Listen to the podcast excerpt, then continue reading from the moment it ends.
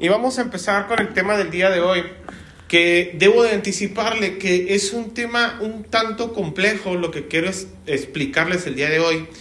Y le pido a Dios que me dé la gracia para hacerlo. Bueno, ya se lo pedí desde la casa, desde que preparé el mensaje. Y pues también le pido a ustedes de su tiempo y de su paciencia y de su atención para que podamos poner atención. ¿Qué es lo que trato de explicar el día de hoy? Quiero tratar de explicar la intención de los mandamientos. Eh, los niños pequeños pueden salir, menores de 8 años, menores de 8 años pueden salir con la hermana Karina.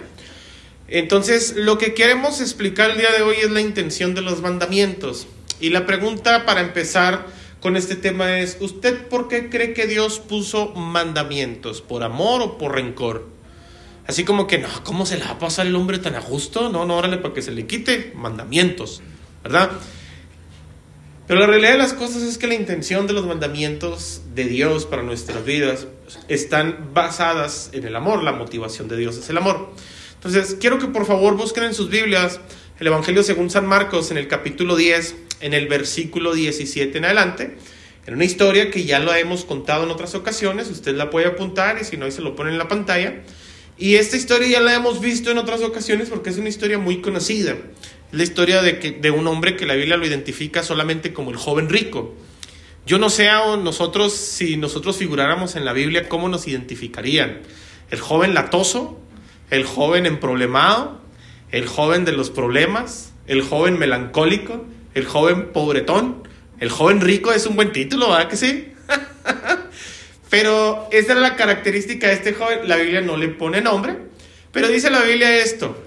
Versículo 17. Al salir él para seguir su camino, refiriéndose al Señor Jesucristo, vino uno corriendo e hincando la rodilla delante de él le preguntó, Maestro bueno, ¿qué haré para heredar, la vida eterna? Siempre me confundo ahí, ¿qué haré para heredar? Parece otra lengua, ¿verdad? La vida eterna. Jesús le dijo, ¿por qué me llamas bueno? Ninguno hay bueno, sino solo uno, Dios. Los mandamientos sabes. No adulteres, no mates, no hurtes, no digas falso testimonio, no defraudes, honra a tu padre y a tu madre. Él entonces respondiendo le dijo, Maestro, todo esto lo he guardado desde mi juventud.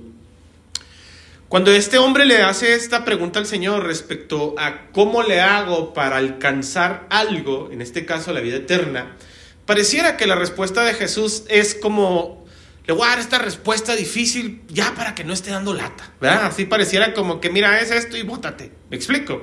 Y la realidad de las cosas es que si fuera un hombre como usted y como yo, cuando a veces uno está ocupado, en este caso Jesús iba caminando, eh, y se acerca una persona a interrumpirlo, a quitarle su tiempo, pues uno en ocasiones responde molesto. Todos hemos tenido ese tipo de días en alguna ocasión donde, donde, donde uno contesta cualquier cosa con tal de que ya no le estén preguntando más. Pero esa no es la intención de Dios. Pudiera ser nuestra intención, mas no la intención de Jesús. Por eso la respuesta de Jesús es, pues guarda los mandamientos. Parece una respuesta lógica, ¿verdad que sí? Parece una respuesta fácil y sencilla. Y también parece una respuesta que aleja a la persona. Pero la Biblia enseña, fíjese en el versículo 20, él entonces respondiendo le dijo, maestro, todo esto lo he guardado desde mi juventud. Hemos hablado que el Señor Jesucristo, pues todo lo sabe, Él es Dios.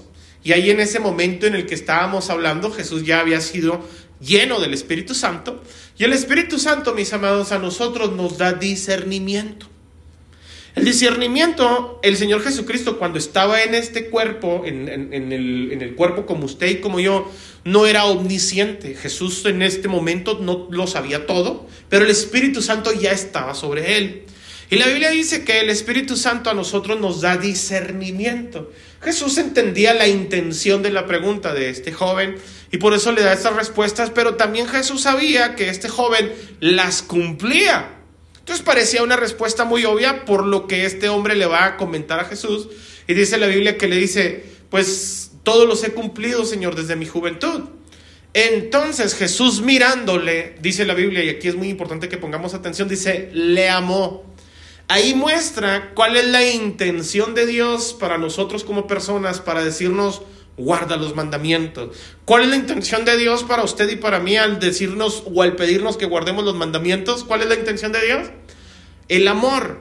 Y le dijo, una cosa te hace falta, anda, vende todo lo que tienes y dalo a los pobres, y entonces tendrás tesoro en el cielo, y ven, sígueme, tomando tu cruz. Pero él afligido por esta palabra se fue triste porque tenía muchas posesiones. Antes de entrar en este detalle que voy a entrar, quisiera hablar un poquito acerca de las posesiones. Las posesiones parece ser que uno las tiene, pero en ocasiones las posesiones lo poseen a uno. Parece ser que en ocasiones uno tiene dinero, pero tal parece que en ocasiones el dinero nos tiene a nosotros. Por eso algunas personas no son libres, por eso la Biblia habla de dar con liberalidad. Algunas personas no dan con libertad porque no son libres, porque el dinero los posee a ellos y no al revés. ¿Me siguen hasta aquí? Pero no es el tema del que quiero hablar, nada más quería darlo como, como, como paréntesis, por la misma ofrenda. Entonces, dice la Biblia que él se fue afligido y se fue triste, pero mire esto, estamos ante un intento fallido de otro apóstol. ¿Por qué? Porque usted recordará que el Señor Jesucristo, cada vez que miraba a alguien y lo llamaba para, que esa persona lo siguiera, esa persona en el futuro se convertía en un apóstol. ¿Está de acuerdo?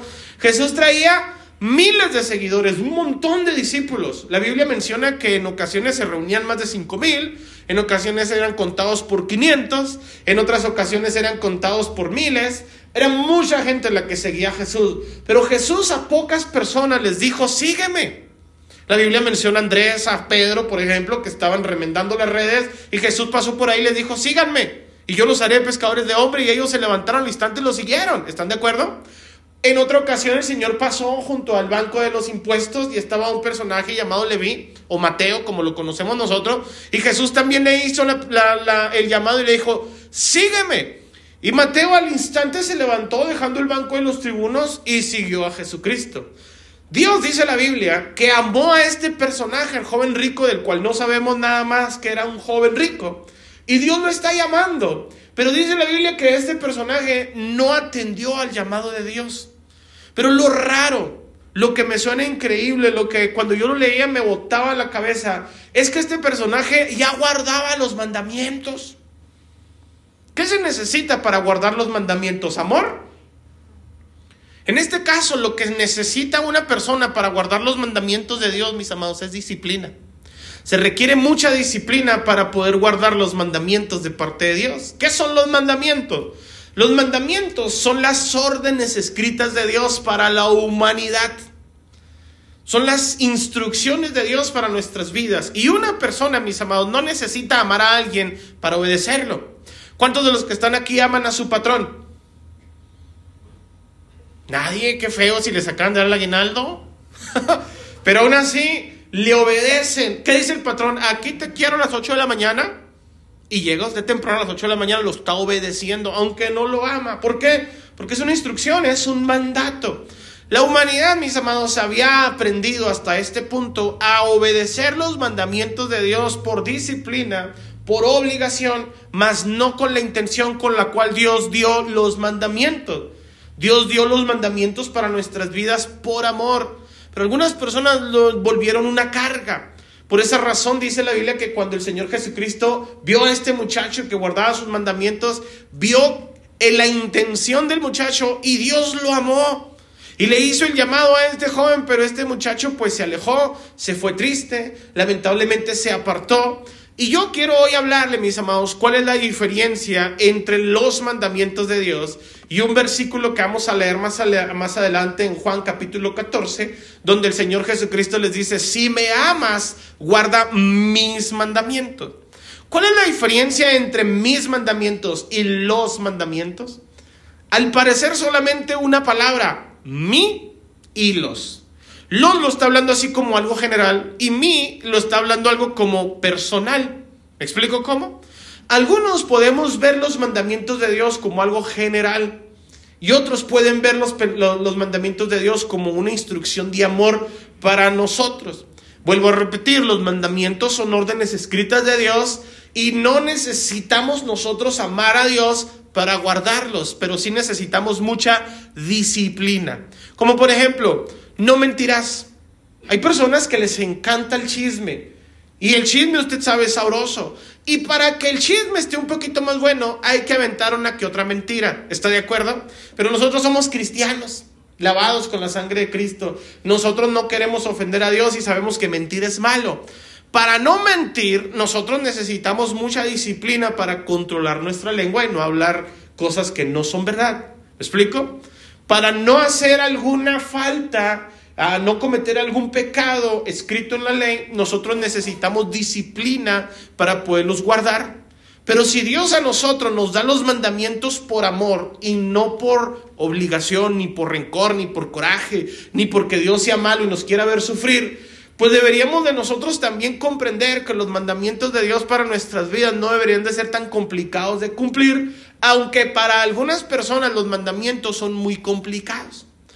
Y yo le quiero dar este ejemplo, obsérvelo por favor.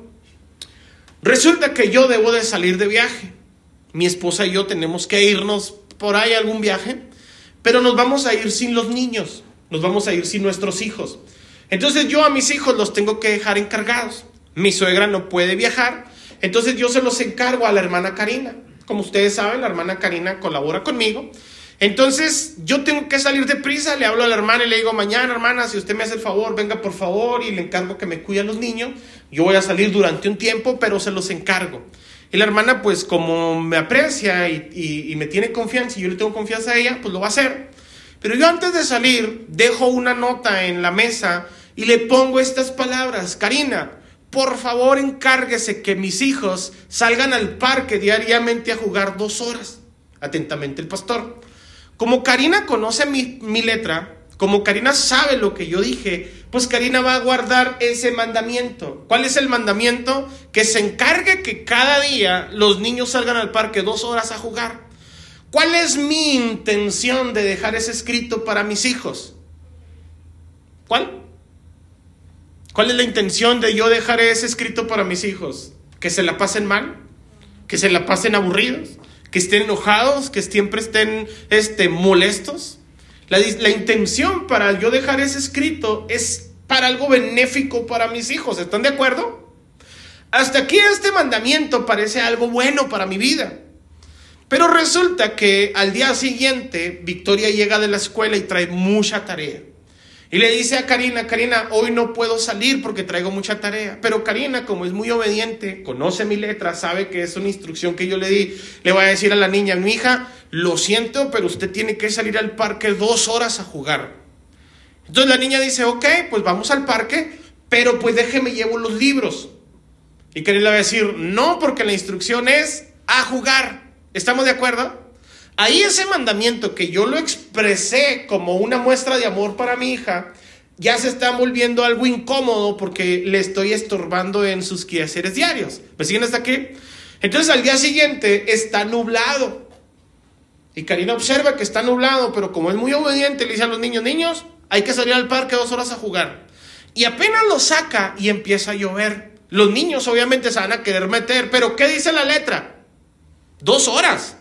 ¿Me explico cómo? Entonces Karina, para guardar mis instrucciones, le va a decir a los niños, ni modo, mijo, aguántese, dos horas. Y ya nomás faltan 25 minutos, y ya faltan 20, y ya faltan 15, y ya faltan 10, y hasta los niños van a estar contando 8, 7, ya para meterse todos mojados a la casa. ¿Me explico cómo? Ella, ¿qué es lo que está haciendo? Tratando de guardar al pie de la letra una instrucción que yo le di que yo la hice con la intención de que mis hijos se diviertan, pero esa instrucción que yo di tiene una limitación. ¿Cuál es la limitación? Que la deje escrita. Y la lectura, mis amados, o la, la instrucción dada de manera escrita tiene algunos problemas. Puede tener problemas de redacción, problemas de interpretación y problemas de aplicación. Karina es muy obediente y va a tratar de aplicarlo al pie de la letra. Pero por aplicarlo al pie de la letra, alguien puede ver a los niños, que son los únicos niños en el parque, mojándose con el diluvio que está cayendo, y le van a decir a Karina, oiga Karina, ¿qué, inhumana es usted? ¿Por qué tiene a esos pobres niños mojándose? Es que el pastor dijo que dos horas al parque. ¿Cierto?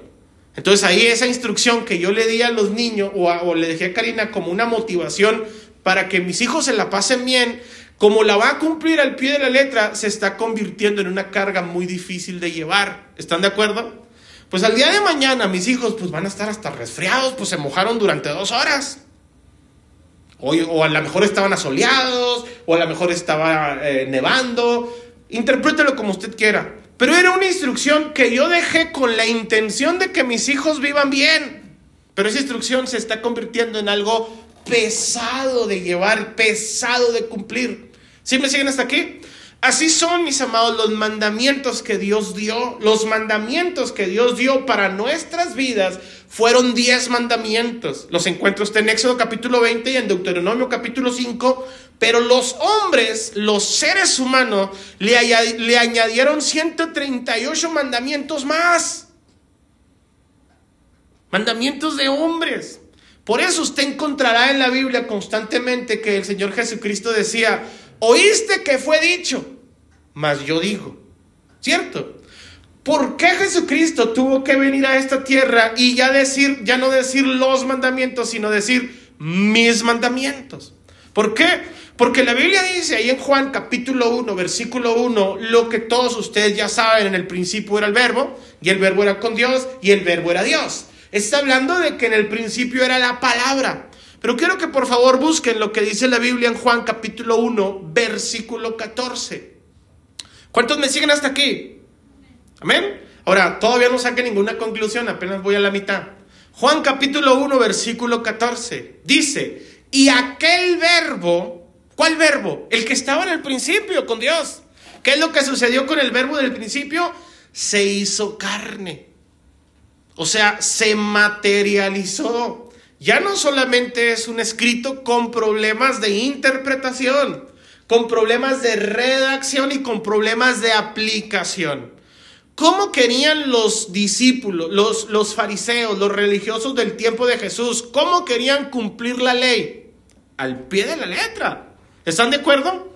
Al pie de la letra querían cumplir la ley. ¿Por qué? Porque así dice. No importando que la intención de Dios era otra, ellos lo que querían hacer era cumplirlo tal cual está escrito. ¿Por qué? Porque si lo hago tal cual está escrito, entonces yo estoy haciendo algo bien, aunque sea algo que entre los pies se lleve a otras personas inocentes. Vuelvo a poner el ejemplo, Karina por obediencia está cumpliendo al pie de la letra un mandamiento, pero está perjudicando a mis hijos, que el mandamiento lo hice para beneficio de mis hijos. ¿Me siguen hasta aquí? Como por ejemplo, dice la Biblia que el Señor Jesús dice, ustedes invalidan los mandamientos cuando su padre o su madre le piden ayuda y usted dice, papá, no te puedo ayudar porque lo que tengo ya lo tengo ofrecido, es corbán para Dios. ¿Cómo te voy a ayudar si ya lo tengo comprometido en la iglesia?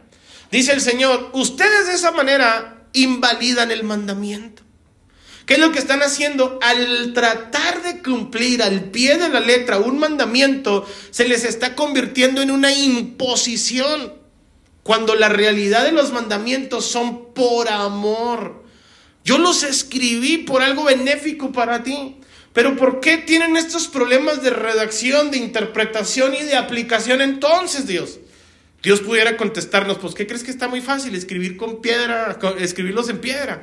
Dios, diez mandamientos fueron los que dejó. Pero la ley mosaica, mis amados, tiene aproximadamente 148 mandamientos. La Biblia, por ejemplo, dice, guardarás el sábado. Y los judíos, los fariseos, interpretaban literalmente guardar el sábado, pero se olvidaban del domingo, del lunes, del martes, del miércoles, de los demás días de la semana. Para ellos el importante era el domingo, el, el sábado. Pero la intención de guardar el sábado era para que descansaran. Era una mala intención. Era una buena intención. Era para que descansara, pero ellos lo, lo hicieron, lo volvieron, en vez de un descanso, una carga. ¿Me explico? Ellos en vez de volverlo algo benéfico para sus vidas, lo volvieron algo que carga a los demás. El Señor Jesucristo en una ocasión fue a un estanque donde había un hombre de más de 30 años que estaba esperando que alguien moviera las aguas o lo metiera las aguas para salir de ahí del estanque, del estanque de Bethesda. ¿Lo recuerdan? El Señor Jesucristo se acercó y le dijo, no tienes que esperar a que alguien venga. Ándale, levántate, enrolla tu, tu, tu catre y vete. Lo hizo un sábado. Y este pobre personaje no le importó a las personas que ya anduvieran cargando su catre. Era el, enfermo que estaba esperando que alguien lo metiera al, lago de Bethesda, al estanque de Bethesda. No lo que les importó es, oye, este hereje Este pecador, ¿por qué está cargando su cata en sábado? ¿Me explico?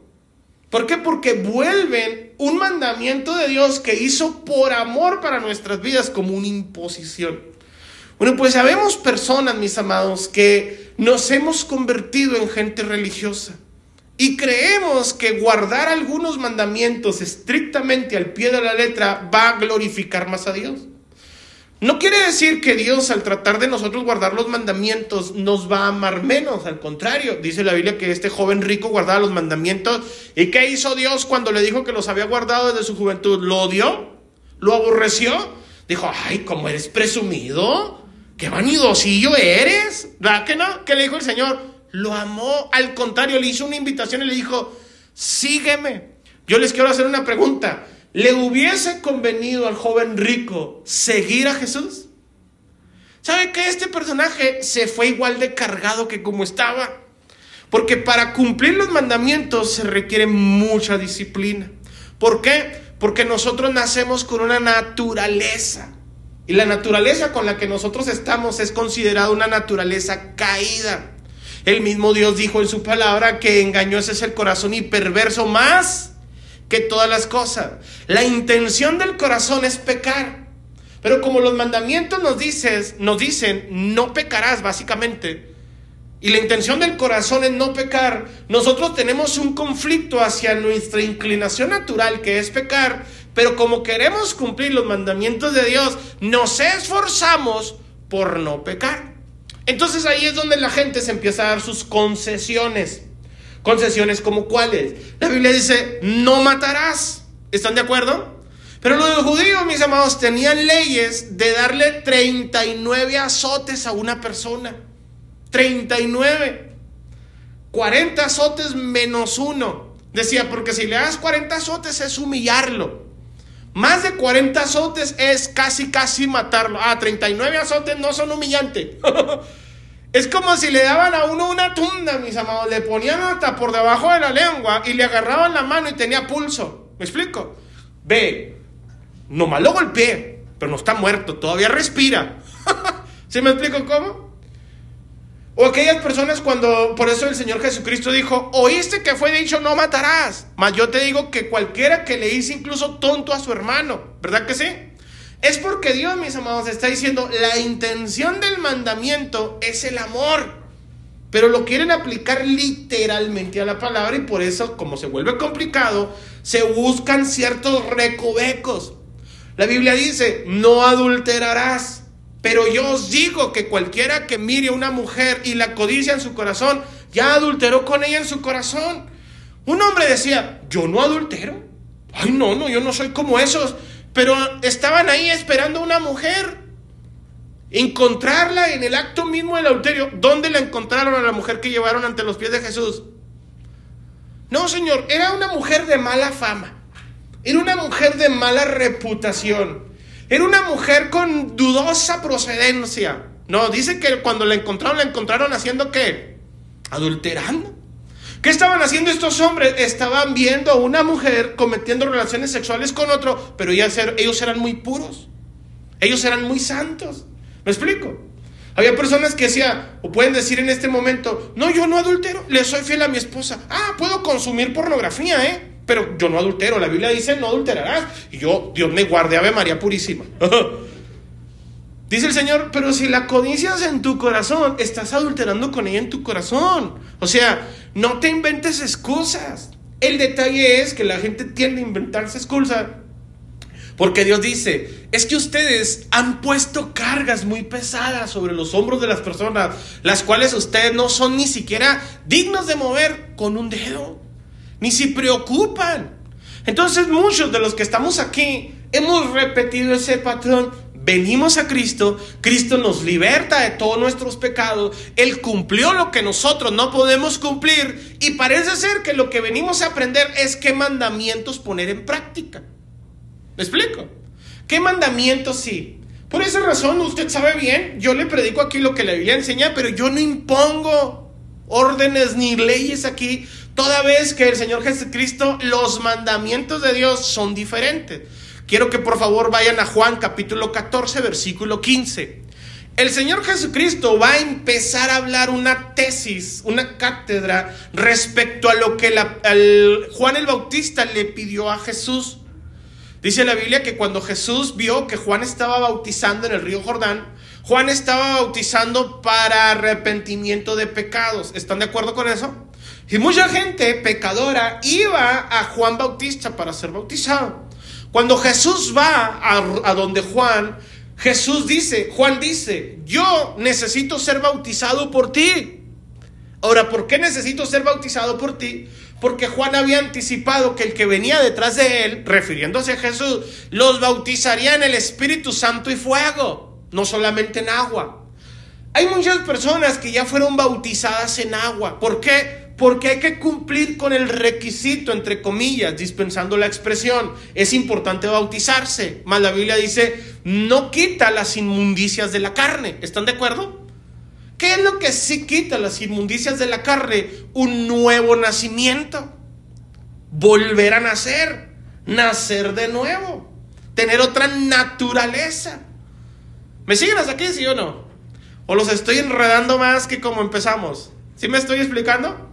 Bueno, Juan capítulo 14, versículo 15, Jesús va a empezar a hablarles del Espíritu Santo. El Espíritu Santo es el consolador, les enseñará todas las cosas, les recordará lo que les he dicho y un montón de cosas que hablar acerca de las virtudes del Espíritu Santo de Dios en nuestra vida. Pero lo primero que encarga Jesús es lo siguiente, si me amáis, guardad mis mandamientos. Ya no se refiere a los mandamientos, Ahora se refiere a mis mandamientos. ¿Cuáles son los mandamientos de Jesús? ¿Cuáles? Ámense. Un mandamiento nuevo os doy, que os améis los unos a los otros. Yo ya no me junto con él, pastor, porque él es un perverso, ella es una metiche, ella es una chismosa. No, y si usted conociera cómo habla de usted, yo también lo conozco, cómo hablan de mí. Y si se fija, no tengo ningún rencor contra ninguno. ¿Por qué? Porque soy perfecto. Porque oro y ayuno más. Porque Dios cambió mi naturaleza. ¿Cuál era mi naturaleza anterior? Mi naturaleza era ojo por ojo, diente por diente.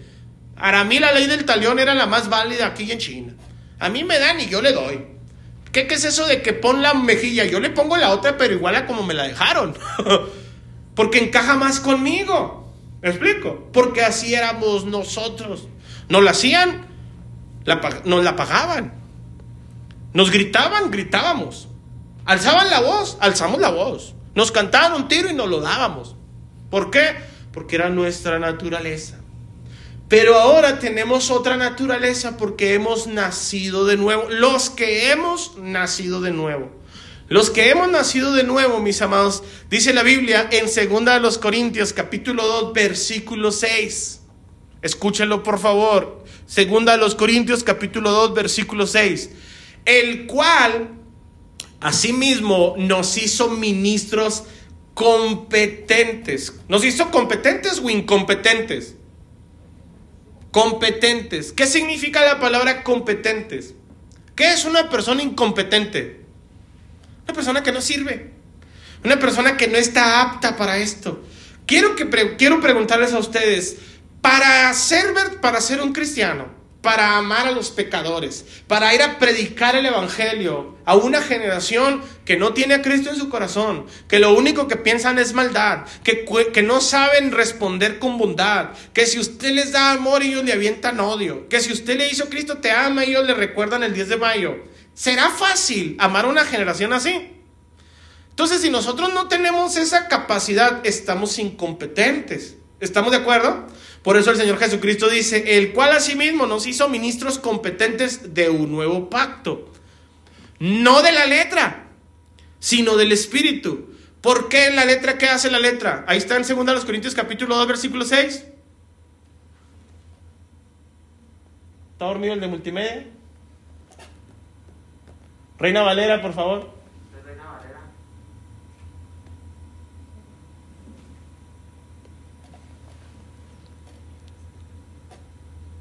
¿Estás seguro? Segunda de los Corintios capítulo... Sí. ¿Sí? A ver, primera. A lo mejor lo escribí mal.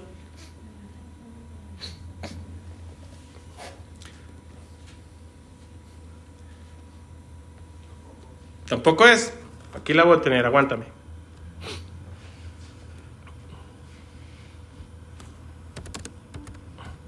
Para dárselas de una vez, porque lo van a decir, ah, el pastor se anda inventando los textos. Ah, no, es segunda a los Corintios 3.6, perdón, 3.6, 3.6. Aquí le corrijo de una vez porque luego vuelvo a predicarlo y lo predico mal. segunda los Corintios capítulo 3, versículo 6. ¿Estamos ahí? ahora sí, ahí estamos. El cual asimismo nos hizo ministros competentes de un nuevo pacto. ¿De cuál pacto? Del pacto nuevo. El pacto viejo era el de la letra, el de los mandamientos. Ahora, antes de entrar en detalle, ahorita se lo voy a explicar para que no se adelante. Dice, sino del espíritu, porque la letra, la letra mata, más el espíritu vivifica. La Biblia dice en Juan capítulo 1 que en el principio era la letra. Pero la letra en Juan capítulo 14 dice, y aquella letra se hizo carne y habitó entre nosotros. Y vimos su gloria, Juan capítulo 1 versículo 14, y vimos su gloria como gloria, como gloria, gloria como del unigénito del Padre, lleno de gracia y de verdad. Dios ahora a nosotros como cristianos nos hace ministros de ese nuevo pacto, del pacto del Espíritu, no de la letra. ¿Por qué razón? Porque la letra solamente tenía un fin, hacernos reconocer nuestro pecado y llevarnos a Cristo. Cristo, cuando llegamos a Él, mata nuestra vieja naturaleza y nos vivifica en el Espíritu. Básicamente nos hace nuevas criaturas. Nacimos de nuevo. Cuando una persona nace de nuevo, mis amados, pues tiene otro comportamiento, tiene otra naturaleza, soporta aflicciones, soporta pruebas, ama a las personas que lo odian, no habla de los demás, no juzga a las personas, no critica la forma de vestir de los demás, la forma de hablar, la forma de ser, la forma de adorar, no critica las cosas. ¿Por qué razón? Porque es una nueva criatura. Cuando Dios vio a este joven rico, yo le pudiera poner como título el joven religioso. ¿Por qué? Porque ¿qué hacía el joven rico? Guardaba los mandamientos, mas sin embargo él sabía que no era salvo. Yo les quiero preguntar, ¿a alguno de ustedes la religión los va a salvar? A nadie. Ahora, ¿se puede vivir una religión sin amar a las personas? Los fariseos de aquel entonces vivían una religión sin amar a la gente, al contrario, los menospreciaban. Y aún así el, Señor Jesucristo dijo, hagan lo que ellos dicen, porque lo que ellos enseñan es correcto, pero no hagan lo que ellos hacen porque lo que ellos hacen no es correcto. Y aquí parece como una eh, disyuntiva, como una controversia Aquí parece ser como que se está hablando de algo que se contradice. ¿Cómo vamos a hacer lo que ellos dicen? Ellos dicen que hagamos esto porque la Biblia lo enseña. El detalle es que la naturaleza, el espíritu de esa letra era el amor. ¿En qué se resumen los diez mandamientos? En amar a Dios y a tu prójimo. Eso es todo lo que se resumen los diez mandamientos. Pero la gente podía ver a una persona eh, con hambre, pero no le daban comida porque era sábado. La gente podía ver a una persona enferma o tirada en la calle, pero no salían a ayudarle porque era sábado. Mija, tienes que salir a mojarte dos horas al parque. Es que dice mi papá que tengo que jugar, pero ahorita está lloviendo, no podemos salir a jugar otro día. No, porque su papá dice que dos horas al parque y se aguanta. ¿Me explico? Así hay muchas personas, mis amados, que lamentablemente vivían la Biblia nada más con el espíritu de la letra, pero no entendían el espíritu de Dios. Alguien puede acercarse y decirle otro ejemplo, otra vez volvemos al mismo ejemplo. Oiga, Karina, ¿qué está haciendo? Porque estos niños se están mojando. Es que yo conozco al pastor, mire la letra del pastor, mire, observe, aquí dice, pues sí, Karina, parece ser que usted conoce a la perfección la letra y probablemente hasta la firma del pastor, pero no conoce al pastor. ¿Usted cree que el pastor va a hacer algo malo en contra de sus hijos? Pregunto, ¿ustedes creen que Dios va a hacer algo malo en contra de sus hijos? Los mandamientos de Dios para nuestras vidas eran para que vivamos bien, pero para muchas personas se constituyeron una carga. Y hay personas, mis amados, que todavía están cargadas por tanto mandamiento. Yo le voy a decir una cosa, usted quiere cumplir los mandamientos, solamente necesita una cosa, solamente una cosa, amar a Dios. Porque el Señor Jesucristo dice, me amas. ¿Cuántos aman a Dios? Dígame amén o no, no amén. Aman a Dios verdaderamente. Dios dice, guarda mis mandamientos. ¿Cuáles son los mandamientos de Jesús? Amar. Punto. Si usted ve que un hermano metió, iba a decir la pata, pero no, se aventó con tu cuerpo completo, no. La regó, pero feo. Ay, no, ya no me voy a juntar con él porque ese hermano es pecador. Y Dios dice que los pecadores ni a la mesa me siente con ellos. Jesucristo, mis hermanos, ¿con quiénes se juntaba? ¿A quiénes iba? ¿Con quiénes hablaba? ¿A quiénes les extendía la mano? ¿A quiénes juzgó el Señor Jesús? Pero nosotros juzgamos a todo el mundo. Mira cómo se viste, mira cómo canta, mira cómo alaba, mira cómo es, mira cómo hace, mira cómo dice, mira cómo se comporta. Calmado. Ya no estamos en ese eh, pacto viejo de la letra. Yo no estoy diciendo que el Señor Jesucristo vino a invalidar los mandamientos. ¿Estamos de acuerdo? Yo lo que estoy diciendo es que el Señor Jesucristo dijo, ustedes comprendieron porque oyeron que fue dicho así. Y está dicho así porque de alguna manera tenía que ser redactado. Pero la letra tiene eh, problemas, tiene ciertas limitaciones. Tiene limitaciones de redacción, limitaciones de interpretación y limitaciones de aplicación. ¿Me siguen hasta aquí, sí o no? Entonces, si usted quiere vivir al pie de la letra de los mandamientos, Dios le va a decir a usted, ¿sabes qué? Sígueme. Cuando el Señor Jesucristo le dijo al joven rico, guarda los mandamientos, ¿qué dijo el joven? Los guardo. El Señor Jesucristo lo amó y le dijo, entonces sígueme. ¿Qué hizo el joven rico? ¿Siguió a Jesús? No lo siguió. Ahí vemos muchas personas, mis amados, que podemos preocuparnos por guardar los mandamientos, pero si no seguimos a Jesús, lamentablemente no vamos a entender el espíritu de los mandamientos. El espíritu de los mandamientos son amor. ¿Cuántos creen que Dios nos ama? ¿Cuántos creen que Dios tiene cuidado de nuestras vidas? Entonces, si usted cree que Dios tiene cuidado de su vida y si usted cree que Dios lo ama, yo le recomiendo una cosa, guarde sus mandamientos. Ya no los mandamientos sino sus mandamientos. Y ahora para mí no va a ser difícil este, contenerme de querer hacer algo, porque como yo soy disciplinado y quise guardar los mandamientos, no lo hacía por no pecar. Pero ahora ya no es difícil para mí contenerme porque ya no está en mi naturaleza. Ahora mi naturaleza es amar a las personas. Y ahora ya no lo hago por contenerme. Ay, cómo quisiera yo agarrar ese billete de 500 que no es mío, pero no, como yo amo a Dios, ya no lo ya ni lo codicio. ¿Me explico? ¿Por qué? Porque soy revestido de una nueva naturaleza. Entonces nosotros necesitamos nacer de nuevo. ¿Para quienes se les hace complicado guardar los mandamientos? ¿Para quienes se les hace complicado guardar sus mandamientos? Porque si le hace complicado, ¿sabe qué necesita usted? Un nuevo nacimiento. Necesita una nueva naturaleza. Necesita nacer de nuevo. ¿Sabe qué es nacer de nuevo? Volver a aprender. Volver a adquirir conocimientos. Despojarse del viejo hombre que está viciado, dice la Biblia, y revestirse del nuevo hombre que es según Dios. Cuando el Señor Jesucristo vino a esta tierra, fue un conflicto con los fariseos. No lo entendían. Ellos decían, no, es que la letra dice. Y Jesús les decía, yo soy la letra. ¿Estamos de acuerdo? Es que la letra está impuesta así. Yo soy la letra. Yo no solamente digo, yo soy. ¿Y qué hicieron con el gran yo soy? Lo crucificaron. ¿Me explico? ¿Por qué? Es que no encaja aquí en los escritos. Es que no encaja en lo que dice. Hay que guardar al pie de la letra lo que dice. Y Jesús les decía, yo soy. ¿Que no me ven? ¿Que no huelen o están chatos? Póngase en pie, por favor.